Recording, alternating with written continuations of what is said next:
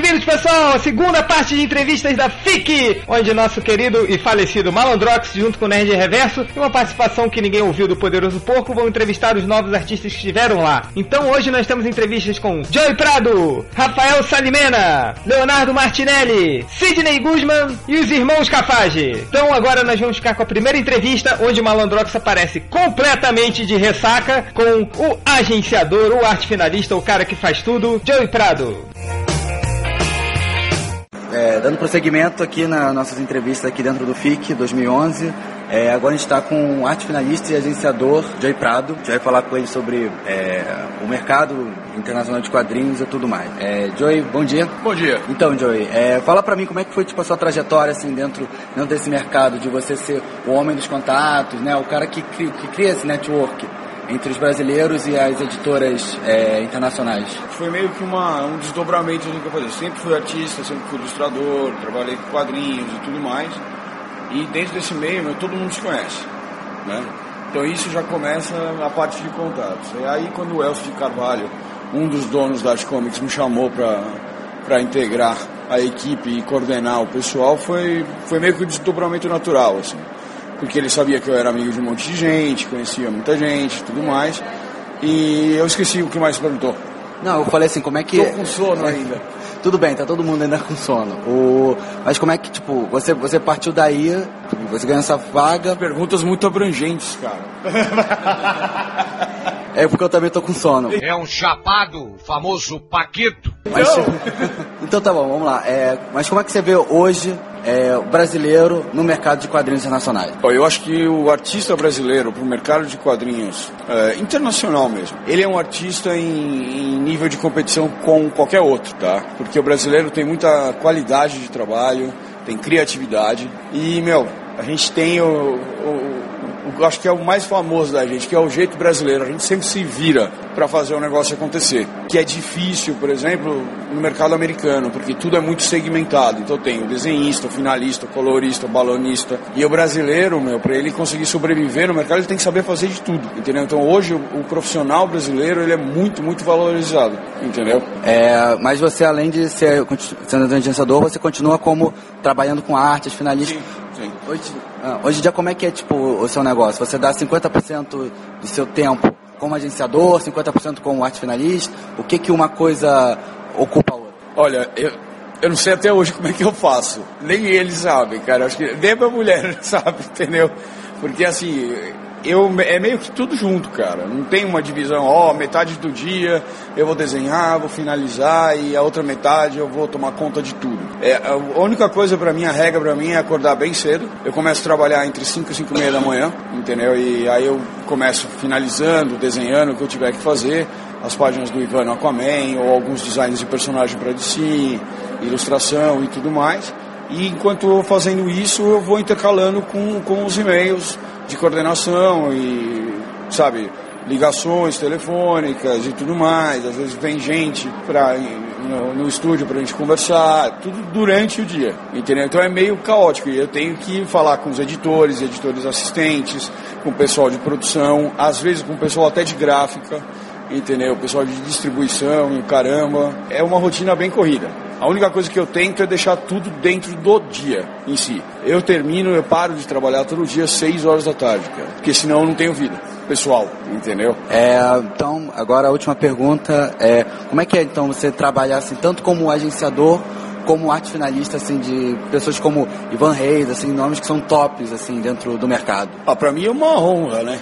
E também é um prazer porque, pô, todos são meus amigos, entendeu? Então isso daí é muito legal. Por exemplo, o Ivan, por exemplo, eu conheço há 20 anos quase, entendeu? É, o Rod Reis também, o Ed Barrows eu conheço há quase 10 anos. É, todos eles, o Roger Cruz, o Marcelo Campos, todos são grandes amigos meus. O Greg Toshini, que é Tokini que fala, tem um monte de gente que fala Toshini, o Renato Guedes, sabe, o Amil Carpina, o Ronan Cliquet, pô, tantos artistas que a gente, que a Arte Comics representa e, e são meus amigos. Então, para mim é uma honra eles confiarem no, no, nosso trabalho na Arte Comics, entendeu? E é uma honra poder estar trabalhando com eles e a gente continuar seguindo junto, né? Beleza, perfeito. Muito obrigado, Beleza? Joey. Beleza? Beleza. A gente ficou com medo, né? Achou que a gente ia Falei, achei que a gente ia ficar falando meia hora, 40 minutos. Não, eu falei pra você que era rapidinho. malandrox, essa merda, hein, cara? Olha esse cara fazendo entrevista de ressaca. Ah, valeu, Geo Prado, obrigado pela entrevista. E agora, nosso falecido malandrox, junto com o quase falecido Nerd Reverso, vão entrevistar os safados escroques do Rafael Salimena e do Leonardo Martinelli, que vão contar um pouquinho mais dos projetos pessoais deles, incluindo o próximo gibi online que se chama Saint Bastard. Vai! Seguindo com as entrevistas em série do Melhores do Mundo, especial FIC 2011, agora acompanhado do Nerd Reverso. Quem é Nerd Reverso? É, a gente está com Rafael Salimena e Leonardo Martinelli. Pô, é uma honra falar com vocês aqui do. Como é que chama? Oh, meu Deus do céu! Melhores do Mundo. Melhores, melhores do mundo, isso, eu sou muito fã. Prazer estar no blog mais safado da internet. A gente está aqui entrevistando, eu já falei uma vez, eu vou falar de novo, nem tá bêbado, para falar que eu tô do lado do, na minha opinião, o melhor quadrinista brasileiro da atualidade. Brasileiro, cacete. Porque tu não é brasileiro, Você né? tá sendo cruel. Não, eu sou o melhor Tu é do mundo. argentino? Ah, sim. Parabéns. Então, vocês estão aqui para lançar um projeto de um quadrinho online, porque você tem preguiça de imprimir. Fala um pouco do. Como é que é o nome do. Saint Bastard. Ok, Ou correto. no inglês nórdico do Change, Santos Bastardos. É. É isso aí, a gente fez esse. Na verdade, a gente começou esse quadrinho, foi em 2007 mais ou menos. Que eu, eu, eu, eu criei esse personagem jogando é, City of Heroes, não era? Que era o jogo? Pode falar isso, a gente não vai ter que pagar direito autoral pra eles, não. Ah, ninguém vai ouvir isso No mesmo. máximo vai ser mais um processo pro MDM, a gente já tem milhões, não tem problema. É, porque com esse processo site, eles que arrancaram isso da gente. Aí eu que tinha criado o visual do cara, que era bacana, e o Léo criou a parada inteira, backgrounds do sujeito todo. É, o que a gente não faz, né, quando a gente tá bêbado, na cidade igual o Juiz de Fora, acontece esse tipo de coisa. Não tem nada a fazer, vamos escrever quadrinho. O Juiz de Fora é, o Juiz de Fora é tão derrota que nego com mais de 30 anos ainda vai sentar na calçada e tomar vodka com os amigos aí. E qual, e qual é esse background aí que vocês criaram bêbados em Juiz de Fora? Conta aí pra gente. Bom, na verdade o Santo Bastardo é o Dante, que é o protagonista da série. A gente espera publicar novos números pra frente. Que é uma espécie de um semideus que se vê numa situação que ele tem que herdar o posto de protetor de uma espécie de uma comunidade hippie chamada Cucamonga. Daí o título Orgulho de Cucamonga. E aí é aquele gordinho escrachado em altas confusões, né? Como a gente bem conhece a Sessão da Tarde. E com muito palavrão também, né? As pessoas têm procurado muito publicações com palavrão. Sim, eu, eu falo muito palavrão e eu sempre tive, eu tinha o sonho de botar os personagens falando do jeito que eu falo normalmente. Aí eu finalmente consegui, consegui criar um personagem que só fala palavrão. É a maior trepação, a maior putaria. Eu deturpei a criação do Léo e o personagem não consegue ficar nem duas linhas sem um palavrão no balão. Você tá orgulhoso com isso? Pô, tô orgulhoso pra caralho, cara. A minha maior conquista na minha história de quadrinista foi essa. Tá certo, seu boca suja. Mas então é um projeto online, web. Sim, a gente, no início, quando tinha cinco páginas prontas, a gente mostrou para editores. No, no FIC mesmo, a gente chegou aqui, mostrou pra galera. E a gente ouviu aquelas coisas, pô, muito bom, termina a história. E o, mas alguns foram mais sinceros com a gente, falaram, gente, vai, leva, traduz isso, manda pra gringa primeiro, se fizer sucesso, se publica no Brasil. Então eu pensei o seguinte, cara, pô, eu, eu trabalho muito com internet por causa do linha do trem, do, aliás, tô, todos eu tra, trabalho no Z, com o Z no, no IG e na série pro UOL Tecnologia de Humor. Aí eu vejo que o retorno do, do- Tipo assim, quem quer leitores hoje em dia, eu acho que tem que ir pra internet primeiro. Assim, eu acho que é uma sacanagem você pedir que os leitores paguem 40 reais por um personagem que eles não conhecem, criado por dois desconhecidos também, sabe? Então a gente. Eu adoraria que eles pagassem. Não, porque eu já sofri muito com Hoje em dia eu quase não compro quadrinho, mas só compro de cara que eu sei que vai ser muito bom, sabe? Uma série que eu sei que é foda já. E o resto, pô, eu leio na internet mesmo, sabe? Super-herói eu nem leio, nem se nem me pagar eu leio isso mais. Então a gente quer botar na, na internet pra galera, pô, quando, eu, eu fiz uma pesquisa no Twitter uma vez. Quando vocês querem pagar por um quadrinho online? A resposta foi nada. Vocês não querem pagar nada? Tá bom, vocês não vão pagar nada, então, e vão ler a história. Só quero que a galera conheça o personagem. Aí depois, se fizer um sucesso entre o público, aí sim a gente tenta fazer um impresso do jeito que se deve, com uma tiragem maior, um preço mais acessível pra galera poder ler. Beleza, e a atualização é semanal, mensal, quinzenal ou quando vocês estiverem de ressaca? A atualização do CPS, a gente vai botar. Não, do seu, do seu Twitter. Porra, é óbvio que é do Santos Pé. Porra, presta atenção! É, o Saint Bessas, na verdade, não tem, não tem atualizações. Se você tivesse prestado atenção no que a gente conversou quando você comprou o quadrinhos, você ia ver que ele vai entrar inteiro online já de uma vez. A gente vai botar a história completa. E aí, tipo, pro próximo a gente não sabe nem se vai ser online, então a gente não sabe nem se vai ter próximo. Nossa, e que assim triste. você que a galera compre, acompanhe o trabalho sem saber se vai ter próximo. Porque é uma história fechada já, é tipo uma graphic novel já fechadinha. E aí, porque a gente, na verdade, a gente gosta muito de variar o estilo. Eu acho que o, quando sair o número 2 já vai ser uma coisa completamente diferente desse, até com um traço diferente. A gente vai mudar bastante as coisas para fugir dessa mesmice. Assim. Pegando só o mesmo conceito, desenvolvendo de outra forma, fazendo um projeto diferente. Isso, exato. Tipo, a gente tem, na, a gente tem em mente fazer uma homenagem às histórias de pirata, é, fazer uma parada retrô e fazer tudo no estilo meio corto maltese, tudo em preto e branco, pincelada e tal. A gente quer, já que a gente não tem editor, a gente quer explorar o máximo possível essa liberdade que a gente tem. Tá certo. E agora então vocês estão com isso, você já tá com Z no IG.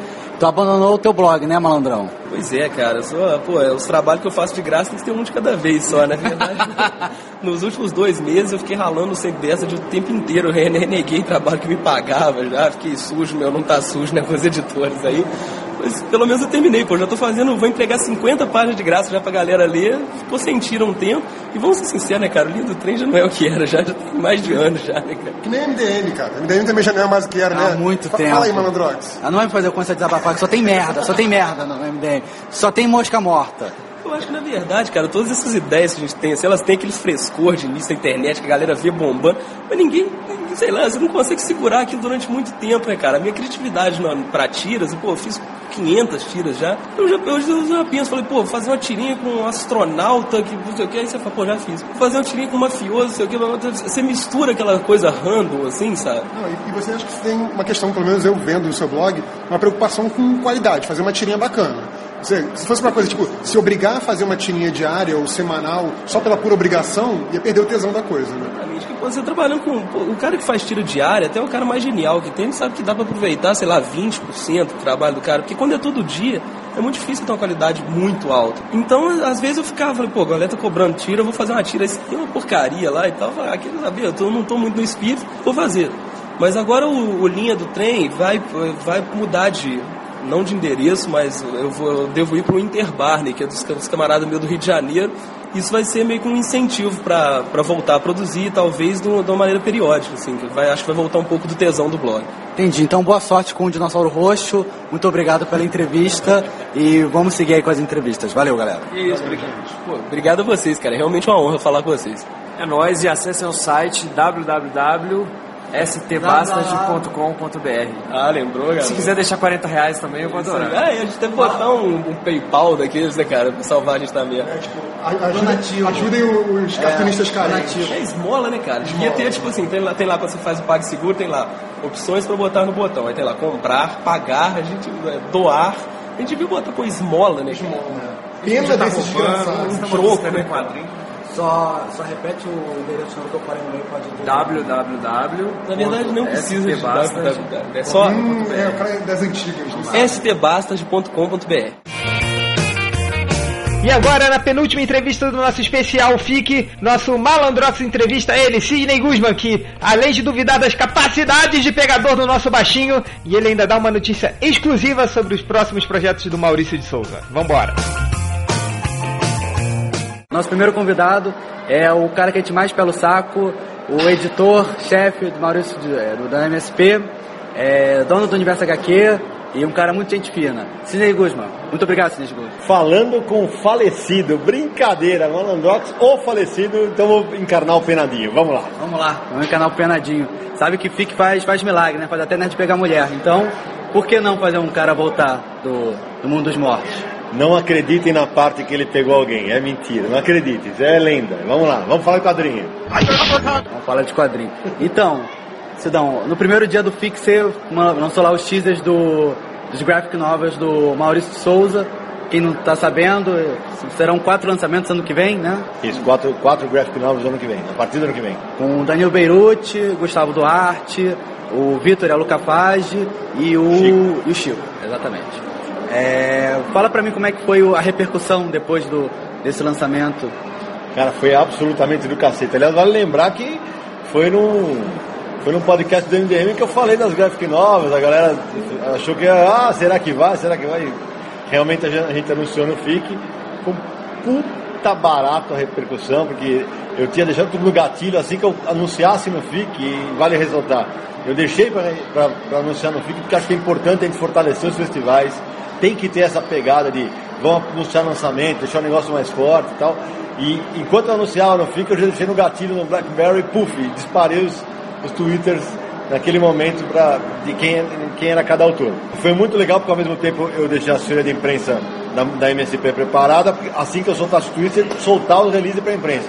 Cara, nós ficamos na capa do UOL, o maior portal do, de informação do Brasil, durante 14 horas. Ou seja, teve clique pra cacete. É, e, e, com anúncio lá em cima, em 2012. Cara, para pra pensar, estamos falando de um livro, um livro não, de quatro livros que são para 2012 e um monte de quadrinhos na capa do UOL. Então, quer dizer, a repercussão foi massa, vai. Acho que nós vamos ter um caminho bem bacana pela frente. É, esse, esse tipo de, de divulgação é, da, é tipo o lançamento da Marvel da DC em San Diego Comic Con. Os personagens é a mesma coisa, faz parte da cultura, então todo tipo de novidade relacionada mexe com o teu o fã, né? O público geral, né? Isso mesmo. E, eu recebi uma porrada de twitters assim de, gente falando assim, cara, eu não leio Turma da Mônica, mas isso vai me fazer ler. É, isso eu vou comprar, porque puta merda, Danilo Beruti fazendo astronauta, é, Chico fazendo Piteco, o Gustavo vai fazer o Chico Bento e o Vitor e a Luca Faz vão fazer a Turma da Mônica. É, eu já tô, alguns são mais, algumas são mais adiantadas que outras, a mais adiantada do Danilo, possivelmente seja a primeira a ser lançada, lá para maio ou junho possivelmente, e aí na Bienal, que é em agosto, a minha ideia é já ter a segunda sendo lançada. Acho que vem um caminho bacana aí. Bacana. O, obviamente você tem muitas informações que você não pode falar, é sigilo, nem vou fornecer nada. Mas então o que, que o, o, leitor do MDM, os malas leitores do MDM, podem saber em relação a esse projeto, além do que você já falou agora? Cê, os caras já sabem que você pegou a mulherada aqui. É, os caras já sabem, estou brincando. É, acho que dá pra, o que a gente pode contar é o seguinte: é, as informações que, que já foram divulgadas, a ideia é que eu faça trimestral a, as graphic novels que os álbuns vão ter o mesmo formato do MSP50, 19 por 27,5. Vai ser para banca também, além de livraria. Estou batalhando bastante para que seja um preço bacana, mais baixo do que o MSP50, que eu quero que isso, até por ser para banca, que chegue a mais, mais pessoas. E, e que uma coisa que eu, que eu não falei ainda para ninguém é que possivelmente quando eu estiver lá para outubro do ano que vem, daqui a um ano, eu já vou ter mais quatro pautadas. Mais, mais quatro graphic novels. Mais quatro graphic novels, com mais quatro ou mais autores com personagens diferentes, ou de repente até alguns repetidos. Ô louco, bicho, brincadeira. Todo ano vai ter lançamento, então. A ideia é que fique trimestral e que não sejam só essas quatro, não. A ideia é que seja um selo. É, e teve muita gente que falou assim, porra, Sidão, ficou com uma pegada meio europeia essas, esses teasers, né? Não, não nego para ninguém. A minha intenção é publicar esses materiais no exterior. Eu quero que, tanto é que eu estou trabalhando com os autores dos roteiros para que a gente faça histórias que possam ser inteligíveis para quem não conhece a Turma da Mônica. E esse é um negócio que a gente vai, que eu, que eu vou trabalhar bastante. Aí tem um negócio que é legal de algumas, algumas pessoas poucos repararam, mas é, alguns comentaram comigo. Se você notar os teasers, nenhum deles apareceu o rosto dos personagens, né? Isso é verdade, isso é verdade. Estão todos encobertos ou ou na penumbra, né? É. É, por quê? Porque a ideia é justamente quando estiver perto do, do, lançamento, claro que o, o, editor torturador do Twitter, como o pessoal me chama, óbvio que eu vou fazer aquelas sessões de previews de sexta-feira, para dar aquela aquecida e tal. o rosto dos personagens pelo traço. E aí os caras vão ver o rosto, vão ver de repente uma pin-up, de repente uma splash page, vai ser divertido. Maneiro. Agora, última pergunta, tem que ter um momento ratinho. Vai. Um momento eu não vou, não vou perguntar uma que aí é vacilo. Eu quero que você fale quais foram as melhores histórias do, da trilogia MSP. Puta merda, agora você ferrou, né? Putz, eu gosto, eu, eu te perguntar, fizeram uma pergunta quase, já era difícil, para eu montar um MSP 50 dos três. Eu falei, vocês querem me quebrar, né? Já vão querer me quebrar, mas eu vou falar algumas que, que para mim são especialíssimas. A do Laerte, a do Vitor Cafage, no primeiro. No segundo, eu gosto demais a do, do trio do Mundo Urbano, do Rafael Buquerque, o Matheus Louco e do Medeiros. É, gosto da do Romas, que também está no segundo, que é o Amazonense. É a última história, é a né? A última história. É, não por coincidência, as primeiras e últimas histórias dos dois, dos três livros são, estão entre as minhas favoritas. Adoro a do Rogério Coelho no MSP 950, a do Rael Lira e então aí eu falei todas as que são que abrem e fecham. E tem mais um monte que eu adoro. Gosto muito da do Ivan Reis, gosto do, do primeiro, gosto muito da Erika Wano no primeiro. Adoro no terceiro livro a história do Tiago Alcerdo, que é do, do É, é gosto muito. fenomenal. O segundo livro tem, uma- tem duas histórias que eu acho fantásticas, uma do Caco, do Mingau e da Magali, toda muda. Acho, apesar de melancólica, acho pro- extremamente profunda, do André Kitagawa. É? É do Cascão, que ele toma banho, piscina, que ele ah, toma essa banho na é piscina, é na piscina vazia, né, suja. E assim, seria injusto de enumerar até do Danilo Beruto, que eu acho do cacete. Aliás, falando do Danilo Beruto, vale lembrar, né, os autores escolhidos das Graphic MCP não fazem o mesmo personagem Não que fizeram, que fizeram nos livros. O Gustavo até desenhou o Chico Bento na, na primeira participação dele no MSP 50, mas ele é coadjuvante numa, numa piada do Gugu. Sim. Então, assim, a ideia foi justamente essa, fazer outro personagem. Tá sendo. O pessoal tá se divertindo e eu também. Ah, que bom. É, e todos estamos, todos estamos ansiosos para o lançamento. Sidney, muito obrigado. Valeu, Malandrox, valeu a galera do MDM aí. Super abraço. Então vamos agora para a próxima entrevista.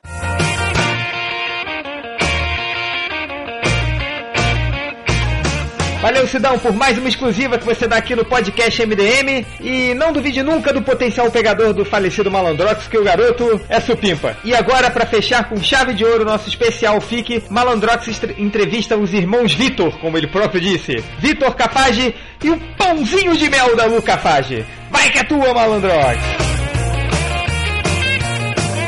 Entrevista, Irmãos Capaz. Continuando. Você olhou pra mim rindo. Por que que não falou irmãos Vitor? Aí eu falei, porque eu falei assim, ah, vamos falar com Vamos os. falar com os irmãos Vitor. Eu falei, irmãos Vítores, ainda botei no plural. Eu falei, então, né, com essa já piadinha assim, como a gente- vocês escutaram, a gente vai conversar agora com os irmãos Cafage, né, não os irmãos Vítores, para falar um pouco sobre os seus lançamentos, projetos e tudo mais. Primeira coisa que eu quero perguntar para você, Vitor, é, fique passado, você estava com o Pani Park, tinha acabado de lançar o MSP 50. Qual é a diferença de dois anos agora? As coisas cresceram bastante, né? Eu vejo até do FIC de 2007 pra cá, que foi no FIC de 2007 que eu decidi que eu ia fazer quadrinhos também. Eu sempre gostei, mas aí eu falei, em 2007, vendo os autores, vendo a movimentação, falei, ah, vou tentar isso também. Desde 2009, então, eu já tinha o Penny Parker, é, dei autógrafo do lado do Maurício de Souza, que foi o máximo, né, no MSP 50, e agora esse ano eu tô realmente vivenciando o outro lado, não só o de fã, mas de autor também. Né, o FIC é muito legal para você como fã, conhecer os autores que fazem os quadrinhos que você gosta, conhecer novos quadrinhos. E agora eu tô vendo que como autor também é muito legal você conhecer os seus fãs, ganhar desenho dos seus fãs, ouvir gente falando que a sua história é a história mais linda que eles já viram. Isso é o máximo, é isso que, isso que mudou. Tô vivenciando bem esse outro lado agora. E pra você, Lu, como é que tá sendo agora? O pessoal pedindo autógrafo, falando do seu trabalho, assim, uma sensação nova, imagino. Tipo, qual é, qual é a experiência? É um pouco assustador, mas é muito bom. No FIC passado eu vim como fã também, eu vim principalmente para pegar é, autógrafo com Craig Thompson em retalhos, tava deslumbrada. Aí só depois do FIC que eu falei assim, ah, eu quero fazer quadrinho também, eu acho que eu consigo, meu irmão é bom e vai me ajudar e eu vou em frente. Aí agora eu tô lançando um quadrinho que eu coisei, coisei, pode falar o que eu coisei, é independente, que chama Mixtape. São quatro histórias curtinhas assim, é bem pequenininho, tamanho de uma fita, fita cassete. E, e agora a gente vai fazer a graphic com o Maurício. Então as coisas pra mim deram um salto também, só que eu acho que foi até mais, uh, mais alto que meu irmão. É, vou perguntar daqui a pouco o que der pro, do gráfico. Mas agora o que eu quero perguntar, Vitor, é, você começou com o Pane, né, um blog assim, e agora você tá com o Valente, né, continuar o Valente sendo publicado todo domingo no Globo. Tipo, qual é a diferença de produção entre um blog e um, agora dentro de um jornal? Não, eu não vejo muita diferença porque eu sempre. O Pune, apesar de ser uma brincadeira, né, uma coisa que eu levava bem despretensiosamente, eu sempre levei ele a sério no sentido de realmente produzir uma tira por semana.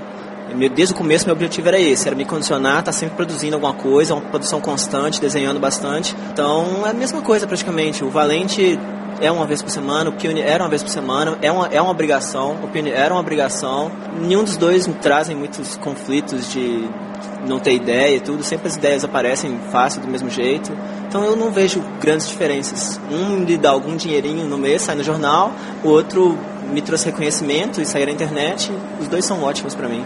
Muita gente chorando com o fim do Pane Parker? Nossa, tá, eu fiquei sabendo hoje que tá um cara fazendo um negócio no Facebook, Volta Pune. Ele falou que vai vir amanhã fazer tipo abaixo assinado também pra ver. Eu falei com ele que se ele conseguisse 5 mil likes no Facebook, eu fazia uma tirinha. E que eu, inclusive, ia dar like também nesse. Aí depois mais 10 mil, aí depois é, é assim, né? É. Deixa eu fazer uma pergunta para eles. É, agora aí com a, com a, nova graphic novel, né, Maurício de Souza e tal, é, que é um trabalho co colaborativo de vocês dois, eu queria saber como é que é o, o grau de colaboração, se a gente cons consegue, dizer assim, aqui na revista, quando tem isso é mais coisa da Lu, quando tem isso é mais coisa do Vitor, e também se as diferenças criativas, quando tem mais de uma cabeça pensando, sempre vai ter uma diferença criativa, se no caso de vocês, por serem irmãos, gira uma coisa, briga de família, briga, leva pro lado pessoal, como é que é essa produção aí de vocês?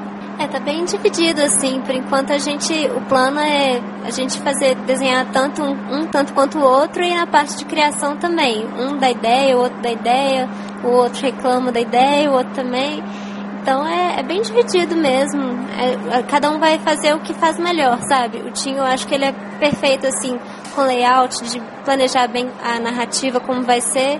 Eu, eu gosto muito da parte de finalizar, assim, colocar as texturas e experimentar bastante materiais diferentes e tal. Então vai ser cada um dando o melhor de si. E acho que vai ficar bem legal. E na parte de edição, quem está fazendo a, parte editorial aí é, é o Sidão?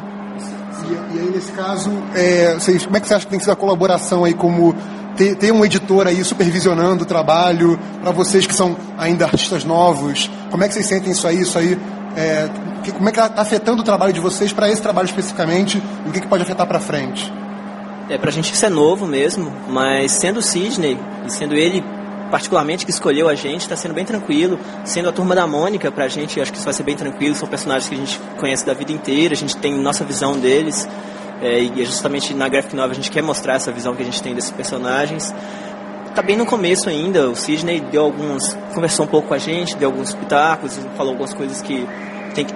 A gente passou para ele um micro roteiro, um resumo assim da ideia que a gente quer fazer. E ele está dando as opiniões dele. Da época que a gente escreveu esse mini roteiro, a gente já teve outras ideias também. Então acho que vai ser bem tranquilo. Com a minha irmã, então, trabalhar é muito fácil. A gente confia muito no outro, sabe o que, que um é melhor que o outro. E o processo, a minha expectativa é que seja bem tranquilo, o melhor possível. Então, muito obrigado aos irmãos Vítores e vamos seguir em frente com o nosso podcast. Bom, pessoal, é isso. Chegamos ao fim do nosso especial FIC, onde Malandrox, Nerd Reverso Poderoso Pouco gravaram entrevistas super exclusivas na grande Arena MDM, um estúdio gigantesco com mulheres servindo bebidas e dançarinas de ventre. Nós nos divertimos muito fazendo essas entrevistas, então daqui a dois anos tem mais um especial MDM FIC, e já que a gente não tem leitura de comentários, fique com o clássico do funk carioca, MC Colibri, Carrinho de Pipoca.